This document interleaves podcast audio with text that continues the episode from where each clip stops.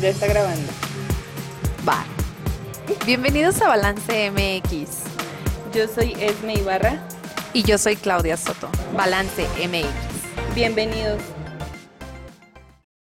Hola, ¿qué tal? ¿Cómo están? Muy buenos días. El día de hoy, martes, estamos estrenando una sección que ya veníamos pensando desde hace un ratito, eh, pero bueno, hasta el día de hoy se nos presentó la oportunidad. Nuestra sección nueva se llama Nadando con tiburones y vamos a orientar todo este tema hacia los emprendedores de cómo es que se atreven o se avientan a emprender en nuestra hermosísima ciudad de Saltillo, Coahuila, que si bien es un lugar súper bonito para vivir, pues la verdad es que somos un mercado difícil, ¿o no, amiga? Claro que sí, de hecho yo creo que en el país, dentro de nuestro país, es eh, un lugar clave en donde varias eh, personas o varios emprendedores eh, a veces tienen, digamos, los recursos para probar, probar y comenzar aquí, ¿no? Y tenían ese, tenemos conocimiento de ese dicho de que lo que pega en Saltillo pega en cualquier lado. Entonces, pues el día de hoy quisimos invitar, tenemos un invitado internacional. y eso es lo que es algo. sí, con él vamos a ahora sí que inaugurar la sección. Este, él se llama Giorgio y él viene de Italia. Ahorita está de vacaciones por aquí, pero él tuvo la experiencia de tener un restaurante, obviamente de comida italiana, deliciosa, por cierto. De hecho, soy fan. Yo también de sus de su sazón. Este, recuerdo que llegamos a coincidir ¿no? con ese lugar este, en algunas ocasiones y pues es por eso que lo quisimos invitar el día de hoy. ¿Cómo estás, Giorgio? Muy bien, muy bien, gracias. Bienvenido, estás estrenando nuestra sección. gracias. padrino. Vamos. El, padrino. Muy bien, pues vamos a empezar sin más ni más porque ya tenemos como dos horas de plática, entonces también tenemos el tiempo cortado y no, no queremos eh, ponernos más nerviosos de lo que ya estamos. Entonces, bueno, a mí me gustaría preguntarte, eh, primero que nada, ¿qué te impulsó a emprender aquí en la ciudad de Saltillo? Mira, son varias cosas. Obviamente, como la mayoría de los italianos que llegaron aquí, siempre hay como una mujer atrás del viaje. O sea, obviamente yo tenía mucha ganas de, de cambiar mi vida y abrir algo mío. O sea, de no depender de nadie. O sea, pero decimos que, como muchos, o sea, porque estoy viendo que son varios italianos que hicieron lo mismo. La mujer como que la excusa para, para hacer lo que tú quieres de tu vida, ¿no? Y cuando llegué aquí, la primera vez vine de vacaciones a ver un amigo que ya vivía acá y trabajaba para las empresas y vi que era una ciudad que estaba creciendo mucho, o sea, muchísimo. Mm, que todavía pienso que tiene mucho como potencial, pero de otro lado que se está creciendo mucho, o sea, demasiado en comparación con la demanda de los clientes. Y cuando llegué, veía, me di cuenta que había negocios que funcionaban muy bien, o sea, muy llenos, y otros que no. Entonces dije, bueno, a lo mejor me puedo poner en ese mercado porque fui a casi todos los restaurantes italianos que había y al final como que no era realmente lo que es una comida italiana, o sea, normal, o sea, sin decir nada de gourmet, o sea, muy sencilla. Muy básica o básica. Sí, ¿no? y, y, tampoco eso se hacía bien, o sea, veía que había um, como clásico estilo, decimos, americano de hacer las cosas a la italiana, que al final no es. Y, ahí fue donde viste tu área de oportunidad, me imagino. Sí, de hecho fuimos, dije, la comida italiana es muy sencilla, o sea, la de casa y no necesitas ingredientes muy raros, o sea, aparte algunos quesos o así, pero para hacer un buen plato de pasta nomás necesitas harina, agua, tomate y sal, o sea, no más. Y empezamos a ver los supermercados, todavía no había Costco, había nomás Sam's, fuimos al mercado de abastos y así, y le di como ride, y ride, como una gira, o sea, un tour. Y dije, bueno, sí, se puede hacer algo, se puede hacer algo. Me regresé a Italia me quedé pensando muchos meses en eso. Te hizo ruido todo el tiempo, sí, ¿no? Sí, sí, porque obviamente era una realidad muy diferente de la que vivía. O sea, vivo en una ciudad muy grande, muy cosmopolita y donde la parte de restaurantes está muy, o sea, una más importante del mundo como ciudades en la parte gastronómica. Y me quedé pensando, pero luego decidí de venir acá. Recuerdo, bueno, tengo la experiencia de haber estado en el extranjero y ese es uno de los, de los, ahora sí que detalles que no piensas cuando te mudas, ¿no? De que no vas a encontrar los ingredientes, Sí. no todos los ingredientes para, ahora sí que realizar la comida como a ti te gusta. Entonces, bueno, para ya meter, ahora sí que un restaurante o para iniciar con este, ahora sí platillos que tú tienes, pues conocimiento de cómo realizarlos, yo creo que ese ese motivo que tú dices de primero revisar Absolutamente. si contabas con los ingredientes o por cuáles los podrías sustituir, me imagino. Es que tienes que ser flexible. O sea, no. Obviamente, cuando uno empieza, está muy duro con su mismo y con lo que son las recetas y así. Sobre todo, los cocineros son muy. En Italia son muy estrictos. O sea, como que no son flexibles con, con su cerebro en cambiar las recetas y, Claro. y echarle algo de diferente. No, y porque cambia el sabor, ¿no? Sí, pero a veces hay, hay que, porque sin, si no, no se puede hacer. O sea, obviamente no puedes tener las cosas que tienes en Italia, como lo mismo no puedes tener en Italia lo que tienes en México. o Acá, sea, exacto. Bueno, y te, te, te regresas, te quedas pensando en la idea en- en- de iniciar y luego, ¿qué pasó? Luego me vine, o sea, decidí como del día a la noche. Dije, bueno, ya voy. Me despedí de mi trabajo, le dije, en dos meses me voy.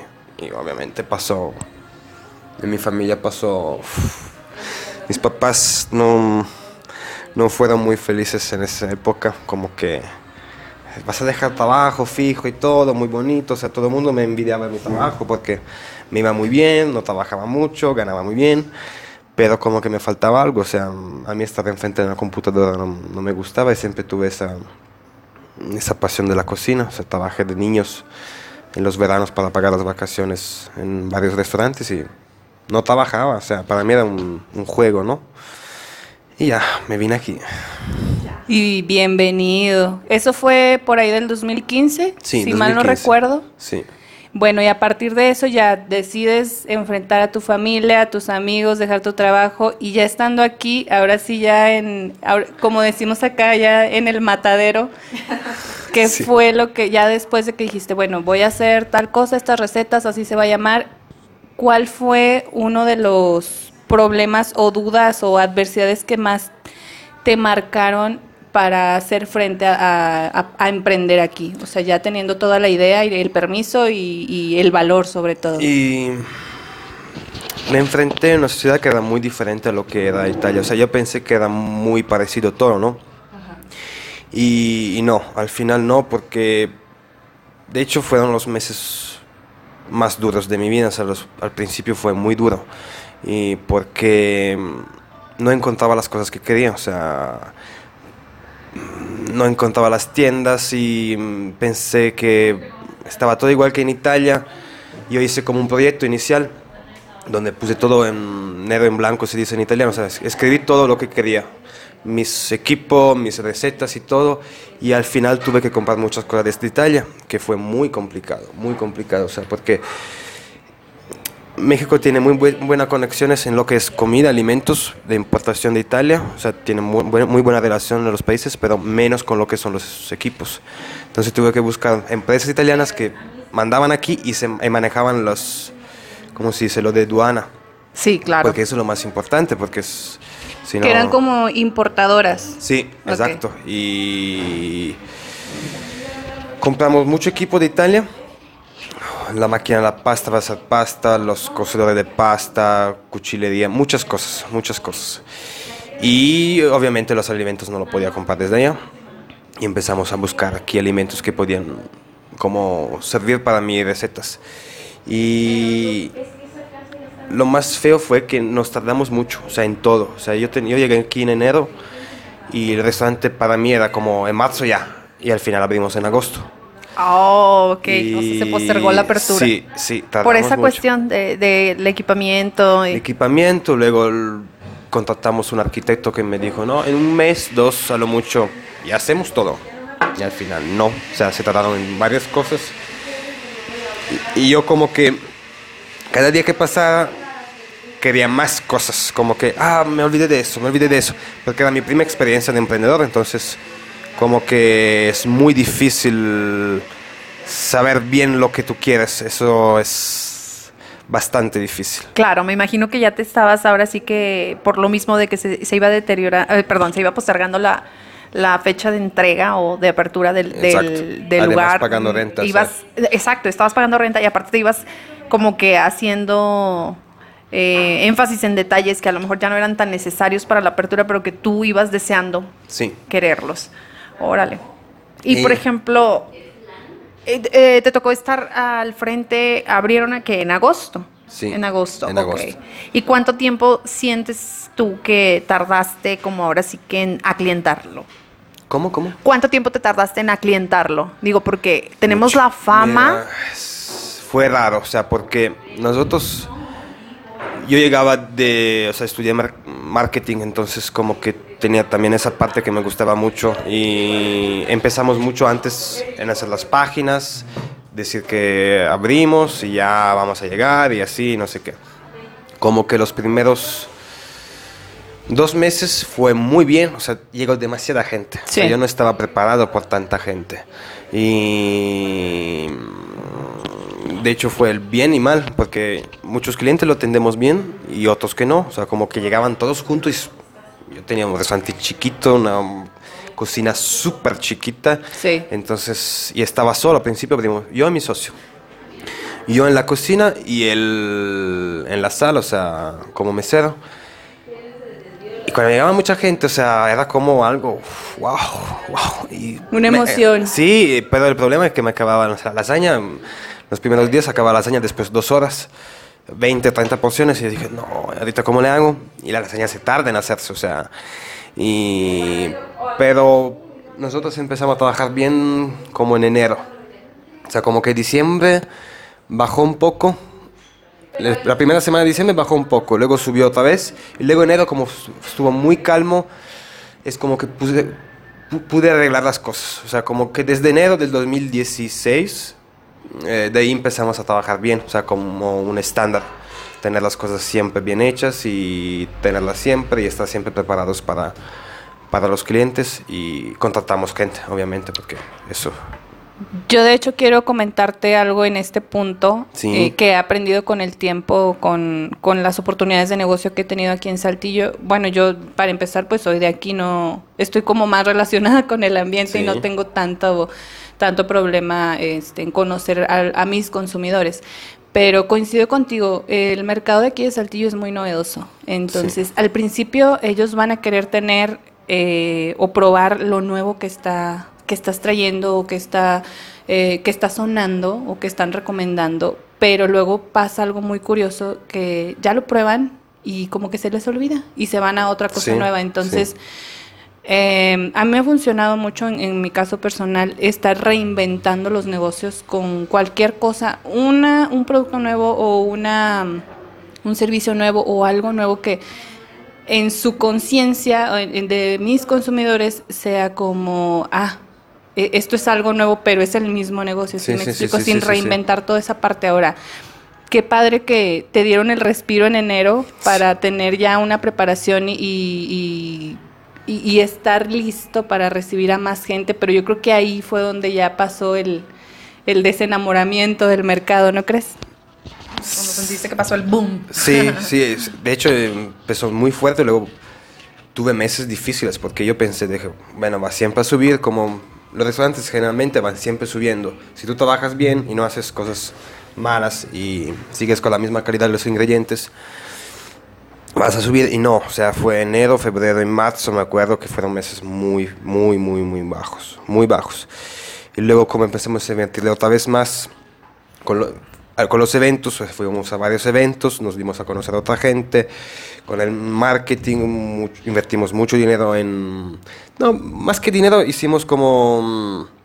Era esa cosa de ponerle tu, pone el tag a tu amigo y quien gana más like le vamos a regalar una cena y eso subió mucho la página. los o sea, giveaways. sí, Ajá, o sea, claro. subió muchísimo. o sea, No, y fue en una etapa en la que las redes sociales estaban ahora sí que causando un impacto Sí, sí, sí, sí, considerable para los negocios. Digo, eso, eso fue un punto a favor de ustedes. Eh, y eh, platícanos, eh, bueno, ya tienes la experiencia con ese negocio. eh, ¿Qué características consideras tú que un emprendedor debe tener o debe poseer? Sí.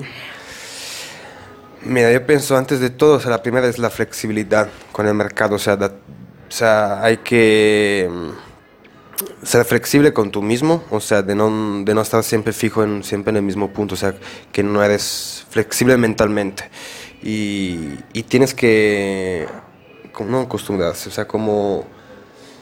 No, y a paso con- aceptar. ah, bueno, en este caso, yo, sí, adaptarse al mercado. o sea, Claro, porque me imagino que ustedes tenían una idea de negocio en un inicio, obviamente considerando los tiempos en los que ustedes ya tenían pensado estar ahora sí que aclientando el lugar, pues a lo mejor todavía no, no estaba, vaya, que no estaba saliendo tal cual ustedes lo habían planeado en un principio, Te hago un entonces pues se tiene que reorganizar Exacto. todo el plan, ¿no? Nuestra más, o sea, la organización más grande que tuvimos fue la pizza. O sea, yo no era pizzero, o sea, no era pizzaiolo, no quería hacer pizza. ¿Por qué? Porque es, aquí es, bueno, aquí, afuera de Italia, hacer pizza es como, hago pizza. Allá es un trabajo, o sea, es un trabajo de años como de chef, o sea, necesitas años de experiencia para hacer una buena pizza. Es un trabajo aparte de la cocina, o sea, como el panadero, son todas cosas como departamentos similares, pero diferentes. Y yo no quería hacer pizza, y dije, no soy pizzaiolo.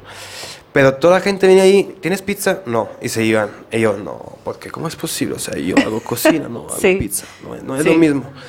Pero como todo el mundo relacionaba italiano, pizza y pasta. Y dije, no, no es nomás eso, no comimos nomás eso. Sí, obvio.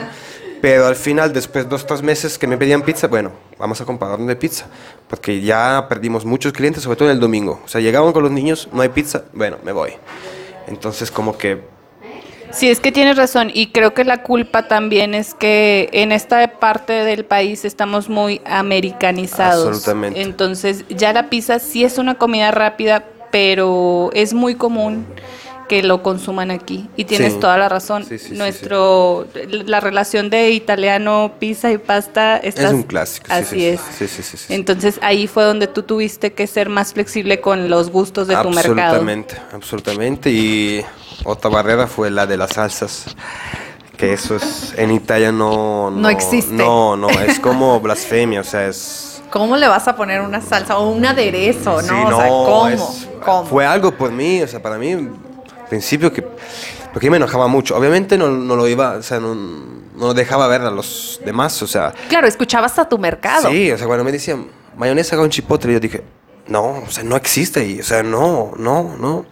Y luego como que, bueno, dije, la ge- gente quiere eso, pero quiero que sea algo italiano, entonces se no sé, mayonesa con chipotle, pero con albahaca, o sea, como que se sentía más italiano. Eh, un para mí, ingrediente, sí, ¿no? como por mí, o sea, decir, bueno, le voy a hacer algo con, con un toque italiano. Claro. Y, pero... Y no, eh, con la novedad. fueron barreras que tuve que superar porque para mí eran crisis, o sea, no dormía la noche, dije, no puedo. No, no, y ese no puedo darle es- tabasco sobre la pizza, no puedo darle todo e- no, si quieren aceite con chile y eso sí, pero lo demás no, o sea, no. Claro, y yo creo que eso también fue parte de tu shock cultural, porque a lo mejor en la primera ocasión que estuviste aquí eh, te llevaste solo una impresión, digamos, externa eh, y muy básica de lo que eh, de lo que éramos aquí en Saltillo y de nuestros gustos en cu- cuanto a la comida respecta.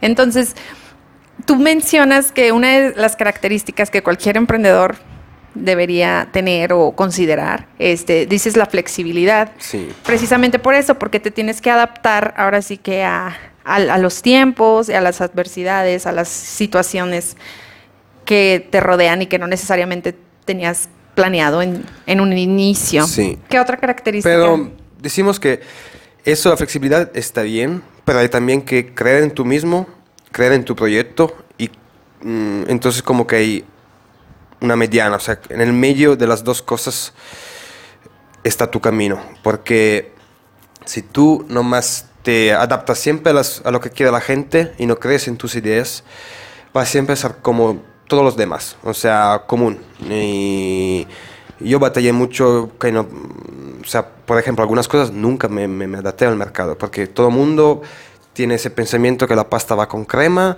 o que la pasta está muy pesada y no, o sea, yo hacía pastas muy ligeras con nomás brócoli, aceite de oliva y chile y ajo y ya. Tienes razón, Y- cuidaste mucho esa parte de No dejar atrás. no de, de no dejar atrás todo tu, tu esencia, a final de cuentas. O sea, conservar, sí, conservar la esencia eh, de tu idea original, Absolutamente. sí. pero pues sí siendo de alguna forma un poco flexible con Sí. la gente. O sea, un poco, en algunas cosas sí, en algunas cosas no. Por ejemplo, nunca, nunca, nunca usé, o sea, en mi restaurante no existía la crema, que es lo más utilizado en los restaurantes, porque la crema, te, en Italia se dice, tú le echas crema o le fríes algo y todo, todo sabe bien. O sea, como que la grasa Sí. de la crema te, te pone bien Te cualquier plato. disfraza el, el Exacto, sabor original. Exacto. Pero un buen cocinero no usa crema, o sea, no, absolutamente, sobre todo en la cocina italiana. Y además, lo que no quería yo es que la gente salía del restaurante y se sentía pesada. Ok, ya Que entiendo. mucha gente piensa, la pasta engorda. La pasta no engorda. Engorda el condimento que tú le echas a la pasta. La crema. Eh, exacto, porque Sí. en Italia todo el mundo come pasta dos veces al día, más pan, y o sea, carbohidratos se come mucho, Sí. pero no con mucha grasa. Entonces, como que la mayoría de la gente anda bien, o sea, no, no hay muchas personas gordas. Y es lo que Y- no sabemos. Es- Sí. Yo creo que es algo, es un poquito de ignorancia de nuestra parte, porque como lo mencionabas, Esmeralda, estamos un poco ameri- americanizados, Sí, ¿no? Con esas sí. costumbres de que, ay, no, sí, la pizza y, y digo, tenemos opciones infinitas, exacto, tenemos opciones infinitas aquí de em, pizza y si tú pruebas una de las que de las que tú haces, digo, no es porque estés aquí presente, pero de las que tú haces, yo tuve la oportunidad de hacerlo y la- a comparadas con las empresas que están ahora sí que dedicadas a esto, este, y sí es mucha la diferencia, y simple y sencillamente en el tipo de queso, o sea, los ingredientes, Sí, lo que claro, mencionabas en un inicio, no- son completamente diferentes. Por ejemplo, la mayoría de las pizzas que venden aquí, aparte que son muy pesadas porque no tiene mucha fermentación, o sea, le echan mucha levadura, dos, tres horas y ya. Y, y la pizza en Italia son mínimo 24, 48 horas de fermentación. Ok. Y eso hace la masa, o sea, que los azúcares de los... que Más hay- digerible. Absolutamente. Y muchos, aparte de eso, o sea, que es muy importante porque la fermentación de la pizza es todo, o sea, lo más importante para que sea digerible y ligera, o sea, que la comes estás bien. Es que muchos le echan grasa a la masa. Ok, Entonces sí. se queda más pesada aún y le echan mucho queso, mu- mucho de todo.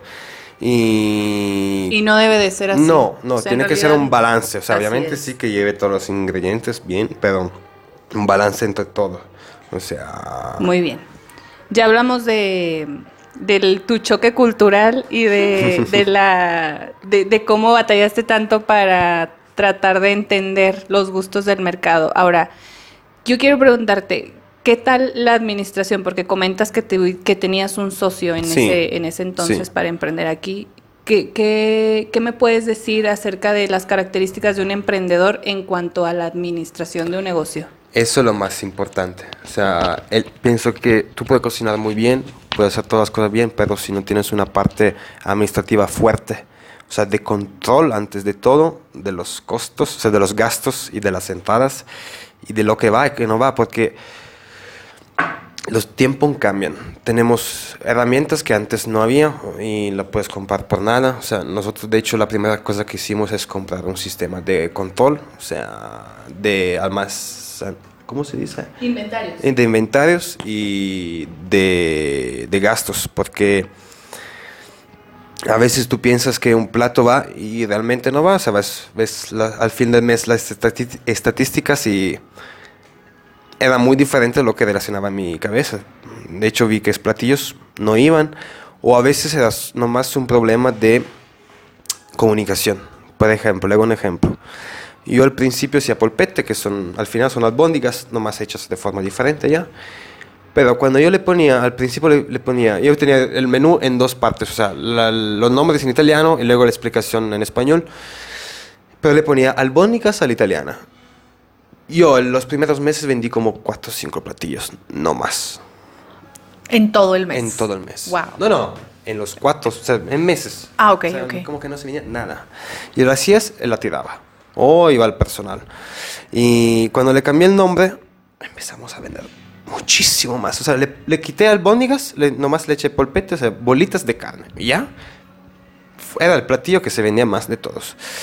Y todas las partes de administración, en la administración yo le meto el marketing, la comunicación, las contabilidad, o sea, todas esas partes son la base de un negocio, porque si no se ve esa parte administrativa, no puede funcionar nunca un negocio, es imposible, o sea, ahorita la competencia es gigante.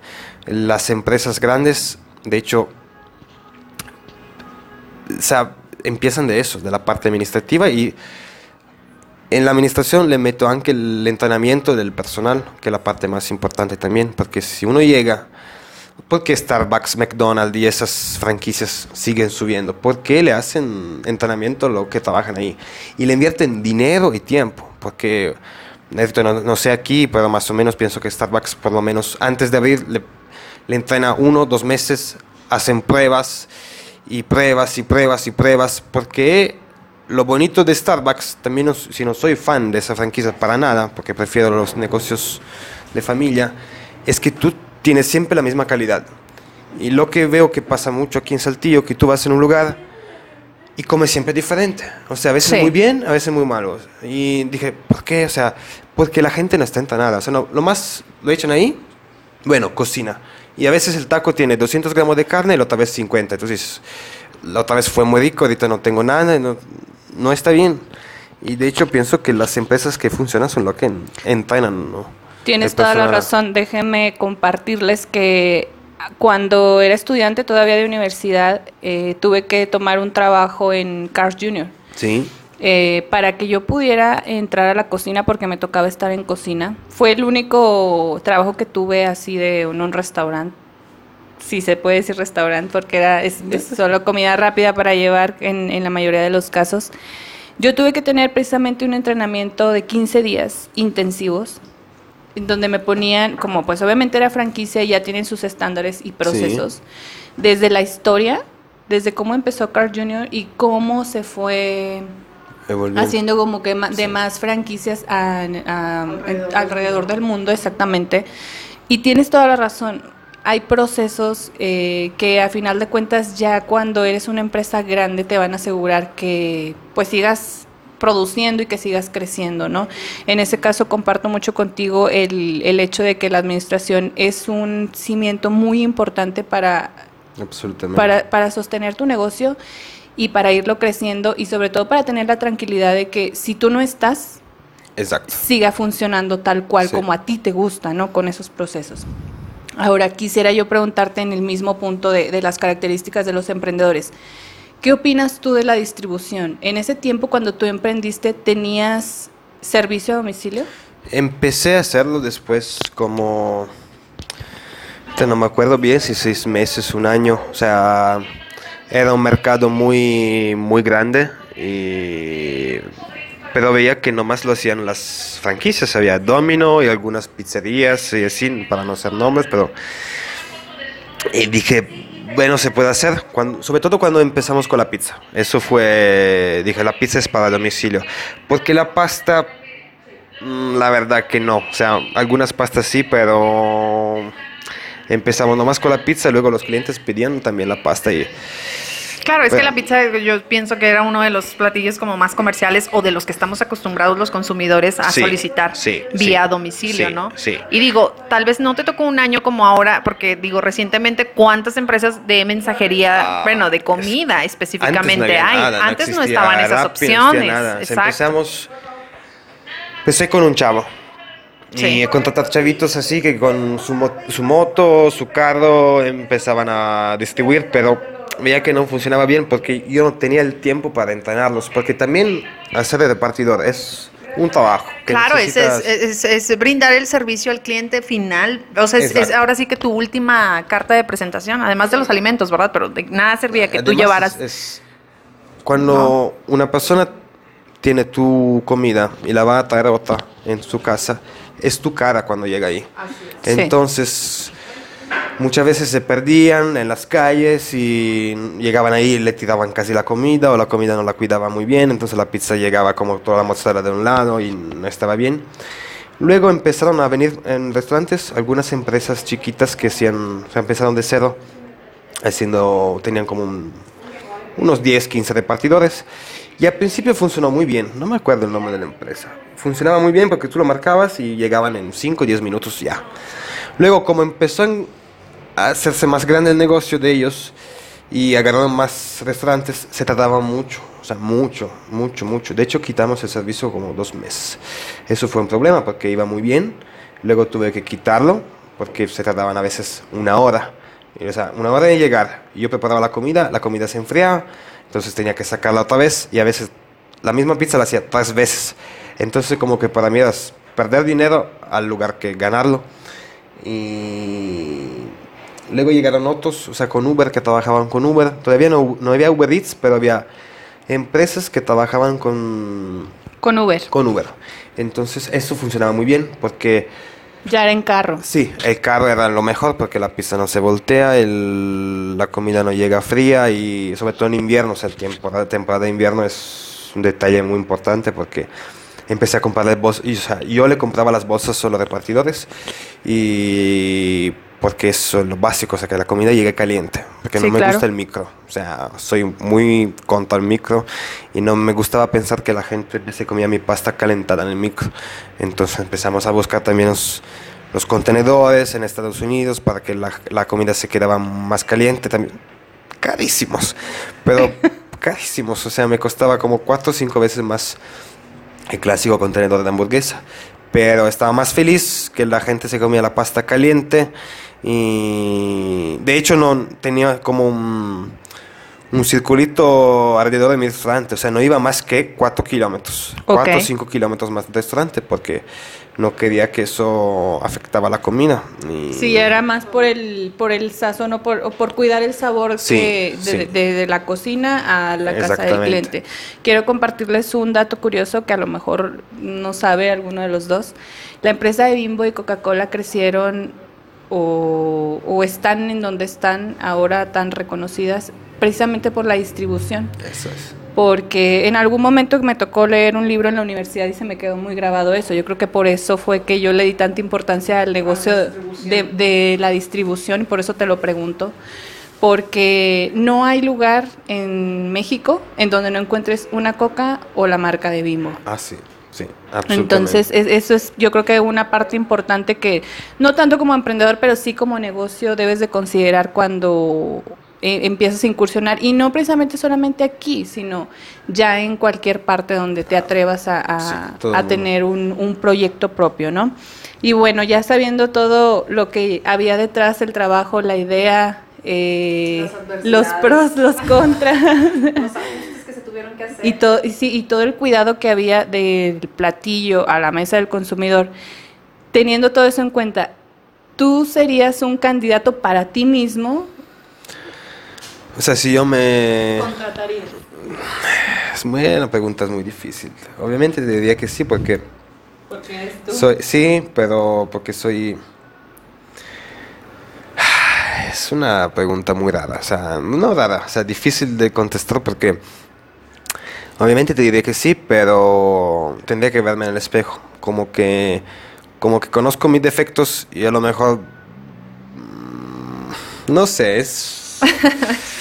Es algo difícil de contestar. Yo creo que sí, o sea, yo creo que sí porque soy muy crítico con mí mismo. Entonces, eh, yo nunca estoy feliz de lo que hago, nunca. O sea, como que siempre quiero mejorarme y hacer cosas diferentes y no, no estar, decimos, en el limbo, o sea, en estar en el medio. Entonces, cuando voy a una entrevista Ahorita cambia un poquito. Antes estaba muy sincero, demasiado. Y a veces la gente como que no le gusta mucho. No está preparado, ¿verdad? Pero a mí me gusta mucho eso. O sea, prefiero una persona que me dice, mira, mis defectos, mi parte, mis debilidades son esas. A lo mejor hay gente que dice, yo hago eso, eso, eso, eso, eso, eso. Y al final, aquí me pasó muchísimo. O sea, me llegaban esos currículum como que tenía experiencia en todos lados y al final, al final ni sabían cortar una cebolla. Entonces, prefiero una persona que me diga, o sea, que tenga mucha gana. Y como yo, cuando empecé tenía mucha gana, pero no sabía nada de cocina. Y que tenga la gana de aprender. Entonces sí, creo que sí. Sí, te contratarías. Sí, sí, sí. y bueno, ya considerando que tuviste la experiencia, ah, digamos, bueno, quisiera preguntarte, haber emprendido el negocio, así como estuvo este ¿Ha sido así tal cual te lo imaginaste en tu experiencia? No, no. Eh, la- mi, mi más grande error fue la zona. O sea, mm, confiar en gente que me recomendó esa parte de la ciudad, cuando al final fue el- mi error más grande. Y de hecho, de un lado las cosas fueron mejor de lo que pensaba, porque fuimos a la televisión, hicimos muchos eventos, bodas, que era algo que no tenía planeado, o sea, sobre todo las bodas. O sea, eventos. Absolutamente, o sea, como que estaba yo solo cocinando, o sea, las manos son dos, la cabeza es una, entonces fue muy difícil, pero en ese aspecto fue mejor de lo que esperaba, porque obviamente los eventos son muy... te, te dan mucho, o sea, hay mucho trabajo en dos, tres días, pero obviamente te dan un regreso de dinero muy grande en un tiempo muy, un tiempo muy corto. A diferencia de restaurantes que para llegar a 300, 400 personas, obviamente son días. Sobre todo un restaurante chiquito como lo que era el mío. Y, y de otro fue mal porque... Mira, decimos una cosa, yo cuando el proyecto era dif- muy diferente a lo que al final hice porque yo quería un restaurante que estaba abierto nomás en el día, o sea, de como 11, 12 del, 11, 12 del mediodía hasta las 8 de la noche, o sea, quería el- la noche libre y al final no, o sea, hicimos... ¿Tuviste que extender horario también? Sí, o sea, sí. En principio sí hicimos. Es que hicimos así. Abrimos. Desde el principio yo abrí como dos, tres meses, siete días a la semana y de 11 a 12. O sea, estaba todo el día ahí. Y, y empezamos a checar los horarios donde se vendía más. Más concurridos, Exacto, claro. exacto. Porque mm, yo- nosotros no estamos acostumbrados a estar abiertos todo el día en Italia, como que hay horarios. O sea, los restaurantes cierran. eh. Se Sí. abre de, de 12 a 2. A dos y salen a de- comer y regresan a la hora de la cena, ¿no? y luego todo el mundo cierra. Al los Cierran y se abre otra vez desde las 7 hasta las 10 y media, 11. No tan tarde. Exacto. Y aquí no, o sea, como que tuve que agarrar esa onda que hay gente que a las 4 hace cena y gente que a las 4 hace su comida, entonces varios horarios diferentes, o sea, o a lo mejor gente que a las 3 iba desayunando. Ah, exacto, que va despertando. Y sí, Ajá, los sí. domingos sobre todo. Sí, Pasa absolutamente. mucho eso, que mueves todos los horarios. Entonces como que mm, cambiamos todos los horarios. Y, Ah. o sea, mi proyecto inicial fue diferente a lo que fue a al lo que terminó siendo. Sí, sí, sí, sí, sí, sí, sí. Y bueno, Giorgio, ya para concluir, ¿qué recomendaciones harías a futuros emprendedores para aventarse a, cualquier proyecto que tengan en mente? Mira, antes de todo, de estudiar, de no creer de ser los mejores antes de empezar y de no creer que todo sea fácil, porque mm, pasaron muchos en mi cocina, llegaron, pensaban que después uno o dos meses de trabajo conmigo, por ejemplo, ya podían abrir su restaurante. O sea, no, o sea, todo lo que se hace necesita mucho estudio atrás y mucha dedicación a lo que tú haces y se necesitan años para tener buen negocio. Obviamente eso no, quieres, no, no tiene que ser una barrera, o sea, uno tiene que empezar, o sea, y hacer muchos errores, porque aprender de los errores es la parte más importante de, de tu vida en general, no más en el trabajo. Y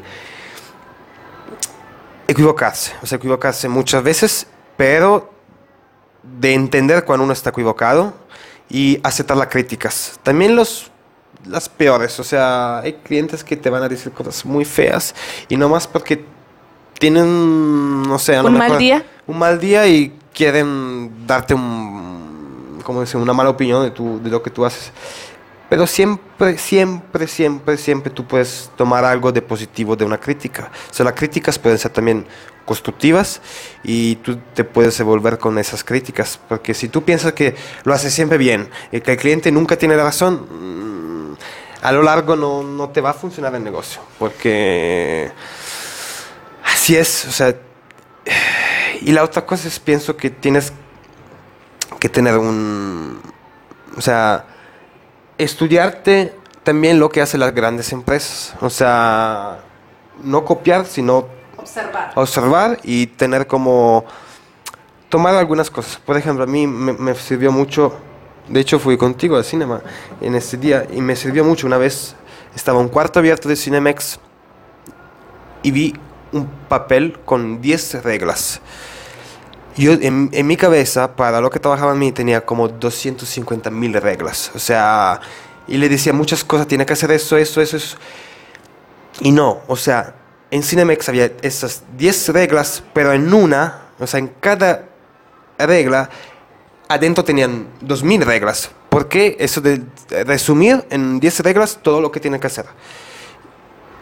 Eso me cambió la vida, porque cuando me regresé a Italia y tuve experiencia de tener muchos chicos eh, abajo de mí, siempre me acordaba de esas 10 reglas de esa grande empresa y por eso son grandes, porque saben cómo resumir las cosas y organizarse. Sí, cómo hacer todo o cómo tener una comunicación más fluida y tener un sistema más efectivo. Absolutamente. Me gusta mucho esa parte que, que comentas de cómo, cómo te cambió la perspectiva el haber emprendido y no solamente en lo administrativo, en la flexibilidad, sino como ser humano, el, el que nos, es- nos expreses el hecho de decir, no fue difícil, no, perdón, no fue fácil, No, mejor dicho.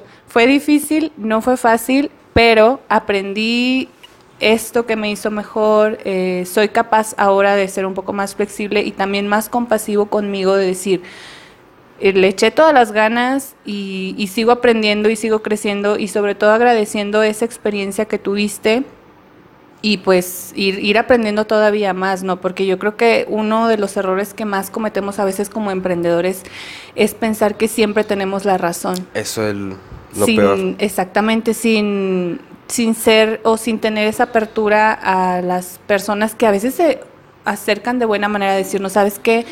Esto tal vez podría mejorar de esta forma. Entonces ahí también creo que aprendemos un poco de humildad. Sí, hay, eso es otro detalle. o sea, ser humildes siempre. De hecho, los emprendedores más grandes que conocí en mi vida, pero de super empresas, o sea, que empezaron desde cero. Por ejemplo, yo conozco, ¿no? aquí todavía no llegó, pero hay Grom, que es una gelatería italiana que llegó a todo mundo. O sea, ya se la vendieron, la franquicia, a unos em, empresa americana, pero empezaron desde cero. Pero las características mejor de ellos es que siempre vivieron como personas normales y siguen lo mismo. También si son millonarios, o sea, tienen muchísimo dinero y son muy humildes. Porque cuando tú te despegas de la vida real y te piensas ya arriba de una montaña, que ves lo, lo demás de, ah, de arriba, de, para abajo, y ahí es cuando estás quebrando. Porque te despegas, de la o sea, estar siempre pegado en la realidad y juntarte con todo tipo de gente. O sea, como que no olvidar de dónde llegas. Mm, Claro. Nunca, nunca. Y eso pienso que es un detalle muy... La humildad, humildad, sobre todo en lo que es restaurante, es todo, todo. Muy bien, Giorgio, pues nos dio mucho gusto haber platicado hoy contigo. Yo creo que no me esperaba esta despedida o este aprendizaje de ti porque, bueno, es la primera vez para que todos sepan que nos vemos, pero a pesar de eso ya teníamos conocimiento, bueno, yo ya sabía que, que, que tú eras el dueño del restaurante donde me gustaba ir con mi esposo, este, y tú sabías que yo tenía algunos negocios aquí en Sí. Saltillo, pero no habíamos tenido el gusto de platicar y, y es un gusto conocerte como persona, Gracias, como igualmente. empresario. De empresario a empresario. De empresario a empresario.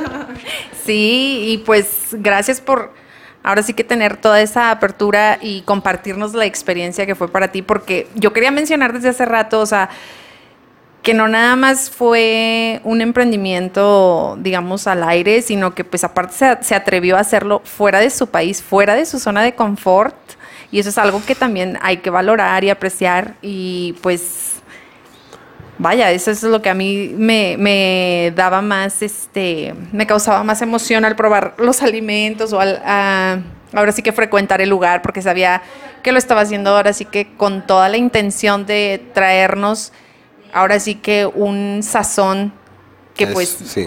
Original 100%, exacto, o sea, entonces pues está, está, estuvo muy interesante la plática, yo creo que nunca habíamos hablado de... Muy nutritiva. sí, no, no habíamos platicado tan a fondo acerca de lo que el restaurante había impactado tu vida. Entonces, pues te agradecemos mucho. Ya nada más para finalizar este, nuestra sección de Nadando con Tiburones. eh, queremos invitarlos a que nos sigan en nuestras redes sociales y a que nos escuchen este próximo viernes en nuestro siguiente episodio. Cada martes vamos a estar mencionando, vamos a estar este mm, a- platicando con diferentes emprendedores. em, Vamos a tener contenido de entrevistas, así como el que tuvimos hoy, esperemos, así tan, tan nutritivo y tan, tan profundo como siempre se lo siempre lo decimos. Eh, y pues nada, por aquí los esperamos el próximo viernes. Muchas gracias por escucharnos. Gracias, Giorgio. Chao, gracias. Bye. bye, chao. Chao, chao. Chao.